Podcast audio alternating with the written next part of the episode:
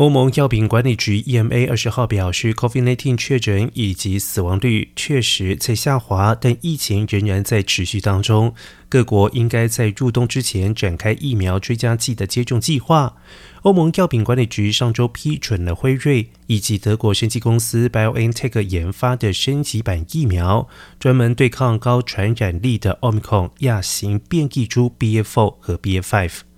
而这款疫苗也可以对付新型冠状病毒原始病毒株。二十一天前，欧盟药品管理局刚批准了辉瑞和莫德纳在对付奥密克戎亚型变异株 BA.1 的疫苗。